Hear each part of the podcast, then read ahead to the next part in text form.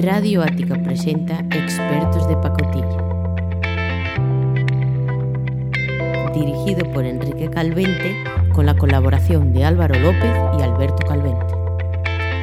Buenas noches chicos, jueves, día de nuestra comunidad, día desde, de la comunidad desde la que damos entrada a este programa, Castilla y León, y día también de San Jordi en Cataluña. Son hoy las 8 y 35 para nosotros, no sabemos a qué hora nos escucháis, pero bienvenidos a nuestro programa y esperamos que lo disfrutéis, expertos de pacotilla. Expertos de Pacotilla en Twitter, YouTube, Spotify e Instagram.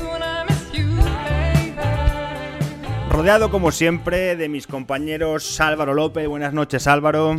Muy buenas noches a todo el mundo. Y por el otro lado, allá por las Galicias, Alberto. ¿Qué tal Alberto?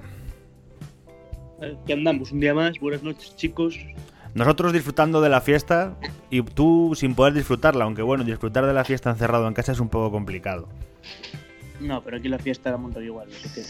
Monté la fiesta por separado, ¿no?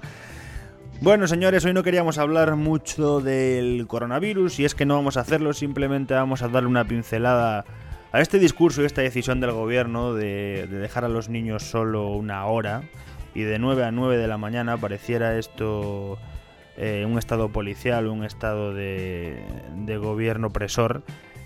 Y bueno, yo tengo muchas ideas sobre esto, pero primero voy a pedir la opinión de mis compañeros. Eh, Alberto, sé que a ti esto te enfada mucho y sé que tú vas a darnos de qué hablar en este tema. Cuéntanos. No, en cuanto a esa medida me parece, me parece un poco absurda. Hasta niños de 14 años que puedan salir a la calle con compañía de un mayor de edad para ir al supermercado y a la farmacia. Me parece algo... No, eso ya cambió. Ya pidieron perdón por eso. Sí, pero sí. ¿qué, qué, qué van a, qué van a, quiero decirte, que los vas a llevar a los parques? Al final lo que vas a hacer es que tengas una cantidad de gente en parques o por las calles increíble. Yo creo que deberían de mm, definir bien cómo quieren hacerlo y, y poner unos límites ya bien marcados. Ciertas limitaciones son que no se puede entrar en parques, que no se puede usar mobiliario urbano, que sí que pueden sacar sus juguetes, que solo pueden estar una hora, que lo máximo de lo que se pueden alejar de sus casas es de un kilómetro, que pueden ir acompañados de un hermano mayor, que pueden ir acompañados de su padre, que puede sacar cada familiar hasta tres niños juntos. Pero claro, eh, cuando un niño se encuentre con otro compañero, ¿qué pasará? ¿No? Incluso cuando los padres piensen en sacarlos con el miedo que nos han metido en el cuerpo durante estos últimos días, ¿qué pasará? Porque seguramente habrá padres que no quieran sacar a los niños y habrá hermanos que tampoco quieran sacar a los niños, entiendo. Una de las cosas que habíamos hablado en uno de los programas anteriores. O sea, claro, es que si puedes salir a la calle siendo un niño, pero luego ves a un compañero tuyo de clase, un vecino, lo que sea, y es que no puedes ni acercarte allí, ni acercarte a él, lo único que puedes hacer es gritar y saludarle con la mano, ¿cómo estás? Es complicado. Pobres. Es No, complicado además, hasta para nosotros hoy- que somos más, más mayores y si nos viéramos diríamos qué pena no poder ir a dar un abrazo a este amigo, a mi hermano, a tal, pero para un niño, ¿cómo será para un niño vivir eso? Sí, pero lo que te decía es que en ciudades más abiertas quizá eh, pueda surgir mejor efecto esa medida, pero yo, por ejemplo, hoy eh, tuve que ir a salir a pues, bueno, hacer la compra y, y cosas para la casa y a cada tres pasos que dabas tenías gente por la calle, eh, colas en las farmacias, colas en los supermercados, colas en los estancos. Entonces ya hay bastante contacto sin poner esas medidas, sin casi ver niños por la calle. No sé yo cómo saldrá cuando, cuando se ponga en marcha esta nueva norma. Pues yo creo que va a ser complicado. Yo creo que va a tener. Si, si el confinamiento y toda la normativa que nos habían impuesto ya tenía problemática, pues imagínate tú con niños. Porque aunque se supone que los padres o la persona que va a sacarlos es responsable, todas las cosas que se dejan en el aire y todo lo que puede pasar es. Y que nunca vas a estar una hora, y que te vas a alejar más de un kilómetro, y que llevan una pelota en la mano que pueden llevar, se les cae y se les va lejos, y se van a por ahí y se encuentran con un amigo y van a tocar. Yo creo que va a ser todo un poco conflictivo, ¿no? Y además creo que la manera de proponerlo y la manera de vendérnoslo es un poco dictatorial. No, además de, de quién va a calcular eh, esa hora. Igual que ves al vecino cinco horas por la calle con el perro que el pobre está agotado, espera que no se haga lo mismo con los niños. Por supuesto, pero va a ser muy complicado. Eh, tú que vives en un barrio muy muy residencial, Álvaro, ¿cómo lo, cómo lo ves? Bueno, ya nos irás contando cuando esto empiece, pero, pero ¿cómo crees que va a ser esa situación? Debajo tienes una plaza, al lado un colegio, un parque, juegos. ¿Cómo crees que puede, que puede llevarse todo esto? Pues mientras estabas diciendo estas palabras, Enrique, ya estaba ya visualizando los alrededores de mi casa y es que va a ser una batalla campal entre los padres por disputarse las, las mejores zonas de juego para los niños, la verdad. Pero bueno, se supone que no pueden tocar mobiliario urbano, claro. ¿Quién va, ¿Quién va a regir eso y quién va a estar en la calle? Va a haber un policía en cada calle. ya, no te, te digo. No los hay ahora para controlar que salgas o entres de la ciudad en muchos sitios, como para ver uno en cada calle para controlar esto. Pero tratan de buscarse, tratan de buscarse los, los, espacios más o menos amplios o tal. Mira, la primera cosa es, mira, la primera cosa se me vino, que se me vino a la cabeza. Pues el típico chavalín con el coche teledirigido estará dándole unas vueltas y tal. se va a aburrir como una ostra. ¿Y qué, ¿Y qué harán ahora, como nos contaba un abogado contra la demagogia, Hitor? ¿Qué harán ahora no sé, los balconazis, los llamaba, ¿no? ¿Qué harán ahora los balconazis cuando vean quizás que dos niños se juntan y se dan un abrazo, se les escapa la pelota o juegan debajo de casa? Porque, porque esto también va a traer muchos balconazis de, de una nueva oleada, ¿no? Sí, yo creo que sí, perdón que no me, no me, desbloqueaba esto. Yo creo que sí, que va a haber problemas y bueno, lo que te decía antes, de, tener a los niños, eh, van a sacarlo una hora la madre, una hora el padre, una hora el hermano mayor, otra hora el abuelo. Yo creo que, que va a acabarse liando seguramente viendo cómo mm, se han pasado las leyes por, por dicho sitio. Mm. Tú también, Alberto, vives en una zona que tiene bastantes zonas verdes al lado. Vives en Pontevedra, en el centro, y supongo que durante, bueno, y al principio de este confinamiento seguías trabajando fuera de casa porque te lo permitían. Eh, ¿cómo, ¿Cómo se vivió todo ese momento al principio y qué diferencia tiene con lo que vivís ahora? No, al principio sí que la gente sí que se mantenía más en su casa y todo eso, pero ahora eh, sales y hay un montón de bueno, los supermercados, en las farmacias. O sea que la gente ya empieza un poco a hacer caso omiso a todo esto, ¿no? Sí, no, la verdad es que se ve bastante gente paseando a diario por la calle. A veces lo que te decía antes, a un vecino que llevaba cinco horas con el pobre perro, que el perro ya quería marcharse para casa porque el pobre no podía más, ¿sabes?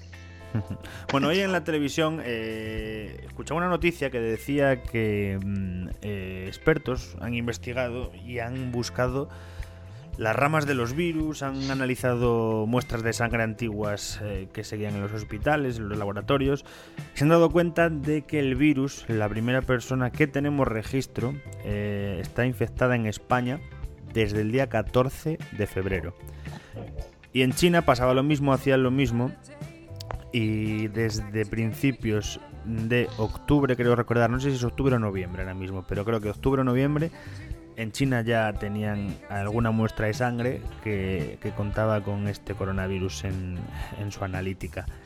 Me hace pensar eso, y corregirme si pensáis que me equivoco, que seguramente en España, pues bastante antes muchos casos que ya se identificaban como gripe eh, o como otro tipo de afección ya eran coronavirus y que en China, eh, como ya sabemos y como ya pensamos todos, nos han engañado con todos los datos, pero que aparte, eh, muchísimo antes llegó, llegó todo este problema, ¿no? Sí, bueno, ya hemos, ya hemos visto que, a lo largo de todo este confinamiento eh, cada día sale una noticia distinta, cada vez dan datos distintos, entonces yo a estas alturas ya me creo cualquier cosa. Hmm está todo siendo yo creo que un, poco un despropósito ¿no? también eh, leíamos eh, que seguramente sea de obligación ponerse la supuesta vacuna en el momento en el que esta esté disponible eh, ¿cómo veis que, una vacuna sea obligada? ¿Qué, os hace...? A mí, a mí, por ejemplo, me parece que no, no te pueden obligar a ponerte una vacuna, porque si te, te obligan a ponerte una vacuna, estamos entrando ya eh, hablábamos antes en una dictadura. Bueno, esto ya lo parece, o sea, asemeja mucho a ella. Pero, pero que te obligaran a poner una, una vacuna, ¿cómo lo veríais? ¿Qué haríais vosotros? ¿Qué pensaríais? Bueno, ¿qué haríais? Tendríais que ponerla, pero ¿qué pensáis de esto? Que es una orden y una imposición, sí, lo es, pero, pero personalmente yo no, yo no lo veo, yo no lo veo tan mal. Esto es salud y la de todos al final, al fin y al cabo y es una, es una manera más para, para, para detener esto de una, de una vez por todas. Ya bueno, pero si te, si te basas en realidad en esa teoría, también debería de ser, de ser igual pues para un niño recién nacido, que quizá los padres se niegan a ponerle las vacunas o, o sea, pues casos similares de, de gente que bueno, tiene su hijo se niega a ponerle vacunas que nos han puesto de toda la vida y que ya está más que demostrado que sí que son necesarias. O para la gripe, cientos de miles de personas mueren en el mundo por la gripe y no nos obliga a nadie a vacunarnos. De hecho, solo se vacuna a gente de riesgo. Con lo cual, si la gripe se expande tan rápido, se expande tan fuerte y es virulenta, entre comillas, y mata gente, ¿por qué no nos obligan a poner la vacuna de la gripe? Sí, no, la verdad es que no hace mucho, mucho sentido, dado que, bueno, el que se, el que se niegue es, es los que se nieguen es problema suyo, si luego lo, lo contrae por lo que sea, ¿no? Bueno, quizás eh, una de las excusas que tendrán es que, bueno, dejarte en la mente el, ah, lo cogiste y lo contagiaste a una persona mayor y murió por tu culpa. Sí, pero es que eso pasa y lleva pasando toda la historia y nunca nos han obligado a ponernos una vacuna, ¿no? Y bueno, claro, pero por eso, si la vacuna es efectiva a esa persona mayor, se la pudo poner, si, si él lo decide así, ¿no? Claro.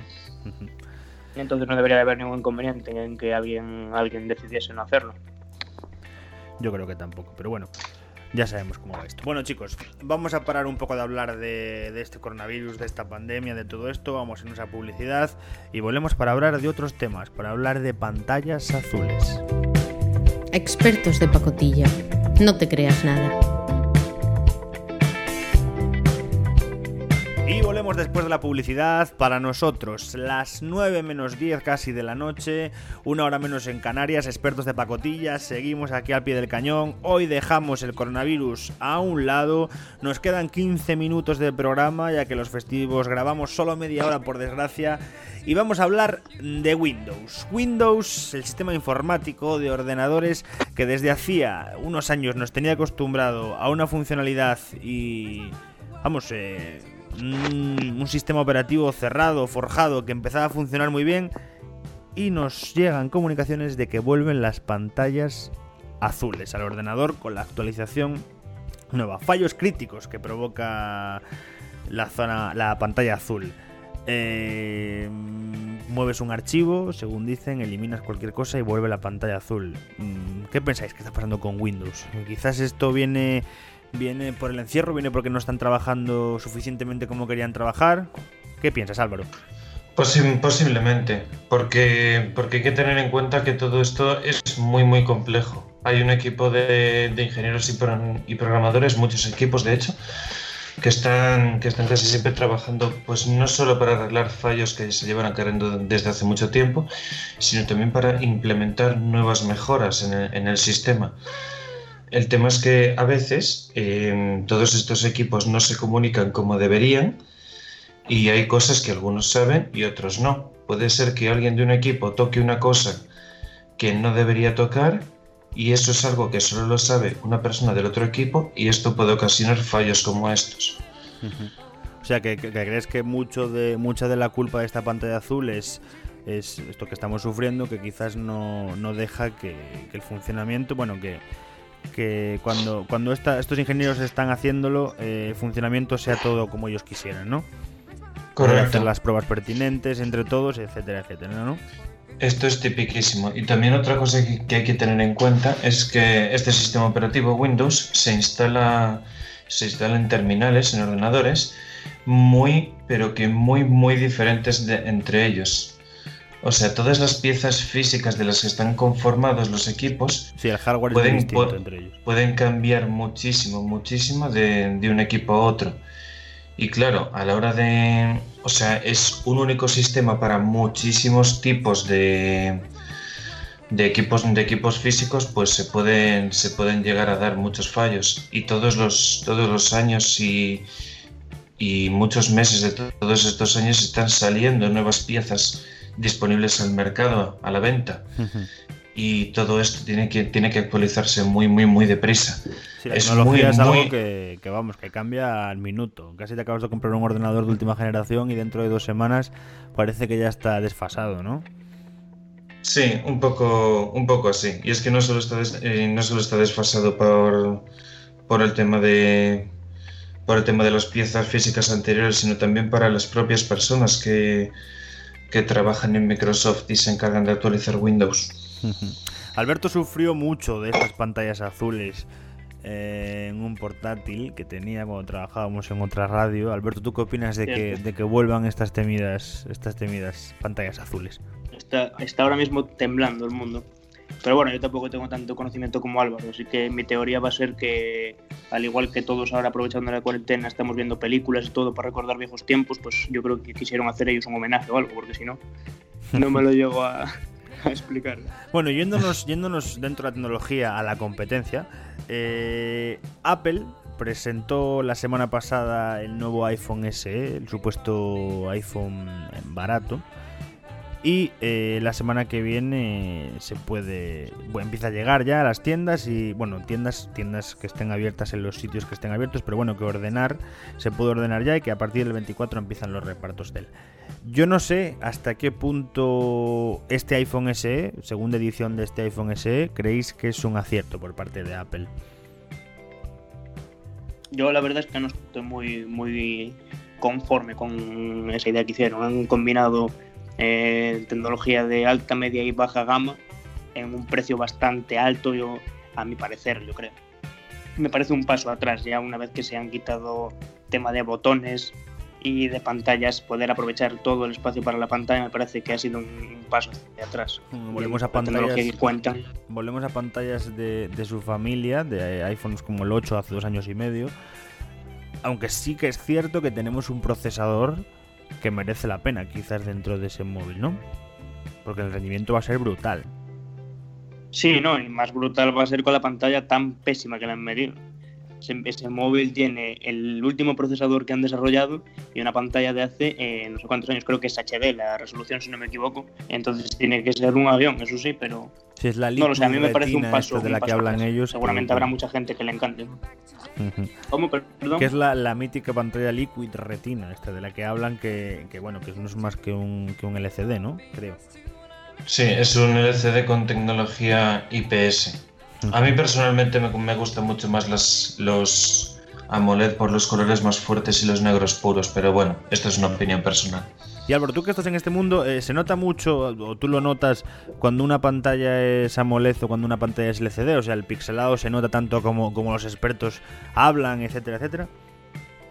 Mm, a ver, no soy tan tan experto en pantallas ya que, no, ya que no he probado tantas, pero hay una cosa que sí que te puedo decir que a mí personalmente me encanta.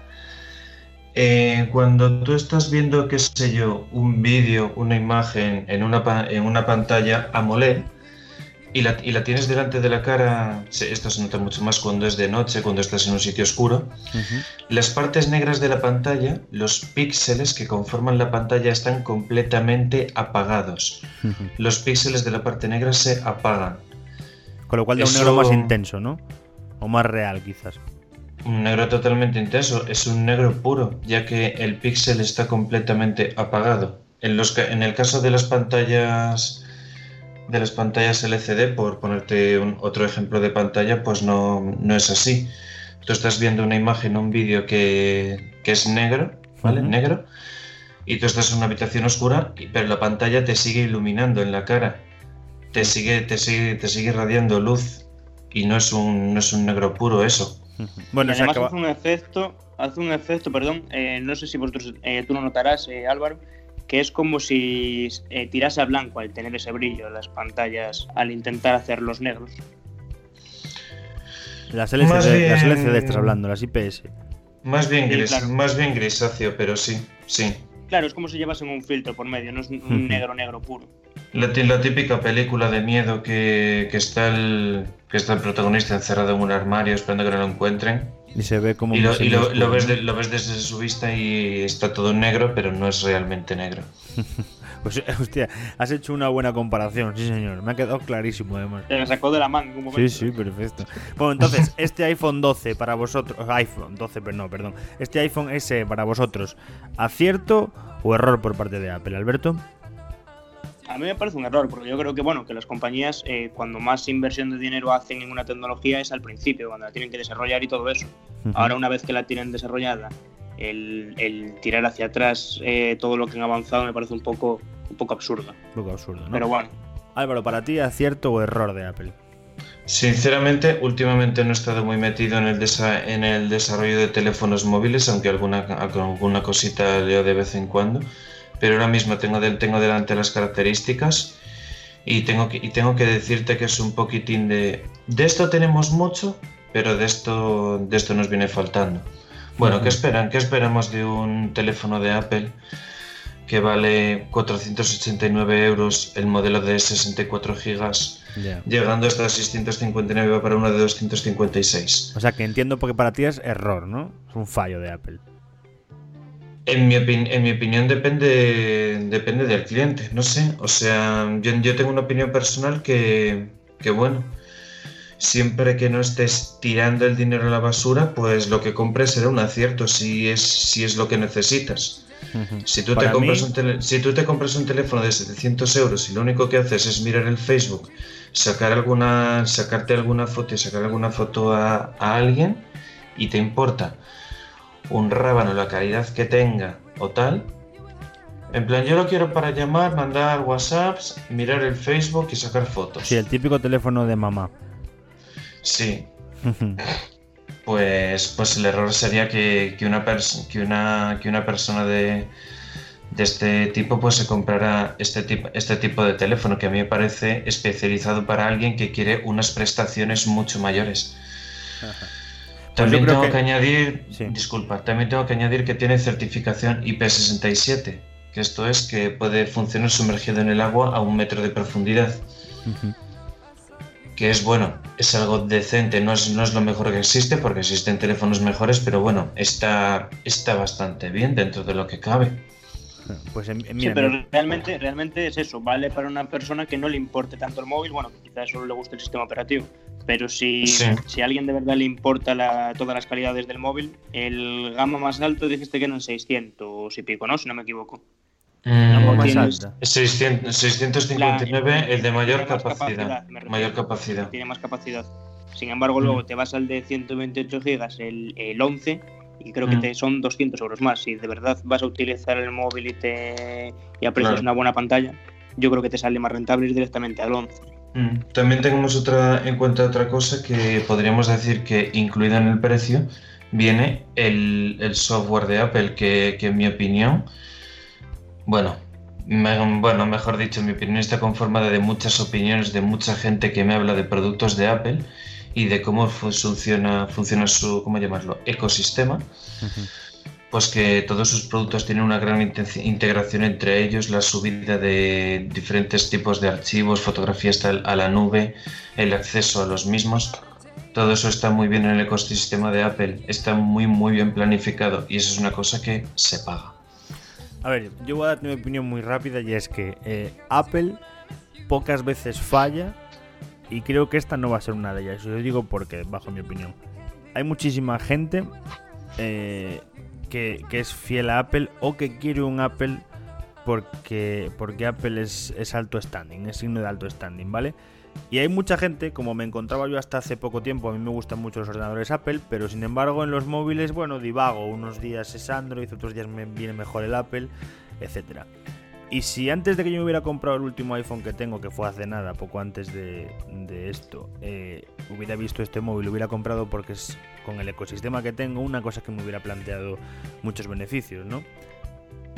Entonces yo creo que bueno, que es una buena jugada por parte de Apple, que es un móvil barato que tiene un diseño un poco más nuevo que cuando había hecho el SE primero, que ese sí que fue un golpe bajo a la tecnología. Y, y yo creo que va, que va a triunfar con ese móvil. Ya lo veremos os ha puesto una cena a ver quién pierde. Cuando nos podamos juntar después de esto, a ver quién tiene que pagarla. Pero bueno. El caso, es ir a cenar, ¿o qué? Me da, igual quién la tenga, da igual quién la tenga que pagar, yo quiero cena. Claro, yo venía con la idea de apostaros algo hoy y, lo he conseguido. venga, venga, Bueno, la última noticia que voy a daros es eh, una noticia que viene de la mano de Huawei. Y es que Huawei ha sacado un sistema eh, de mapas para hacerle la competencia a Google. ¿Qué os parece? ¿Hasta qué punto pensáis que, Huawei puede competir con este sistema? Yo creo que hacerle competencia va a ser complicado. Date cuenta, eh, Apple cuando intentó hacer ya hace años, la de problemas que tuvo y, eso, que hicieron una gran inversión de dinero y todo y tuvieron fallos de de que no te ubicaba las, las calles, te mandaba a otros países y Me eché- mucho tiempo Eso Apple, para estás diciendo. Me eché, me eché las risas con esos titulares cada vez que los veía. Uf, qué bien me lo pasaba. No sé, si lo tienen, si lo tienen bien planificado, perfecto, porque como van a empezar a utilizar su propio sistema operativo y tal, pues obviamente van a necesitar hacer sus propias aplicaciones, pero esperemos que hayan aprendido de Apple y no, no vayan por el mismo camino cuando lo iniciaron. Hombre, Yo digo que, entiendo bueno, que, todo le den, esto- que le den y que tengan y que tengan suerte porque la van, la van a necesitar. Entiendo que todo esto vendrá por ese veto que le planteó Estados Unidos a, a la empresa Sí. ¿no? en el territorio y que bueno, que intentarán, ya decían que iban a intentar hacer su propio sistema operativo para mandar de manera global. Supongo que esto es otro intento más desesperado porque, porque entiendo que ahora mismo todo esto, todo este conflicto que había estará parado por toda esta situación que tenemos, ¿no? O sea que bueno, que Huawei intentará sacarse las castañas del fuego como puede, como siempre lo hizo. Sí, no, la verdad es que hasta ahora lo que, lo que ha hecho lo ha hecho lo ha hecho muy bien. Mira la subida en tan poco tiempo que ha tenido, pero yo creo que le va a costar mucho trabajo, como le costó, como le costó a Apple en su momento. Y ahora no le queda pues otra que seguir eh, desarrollando aplicaciones si se quieren independizar totalmente de, de Google. O eso irse del mercado y ponerse a vender lavadoras. Sí.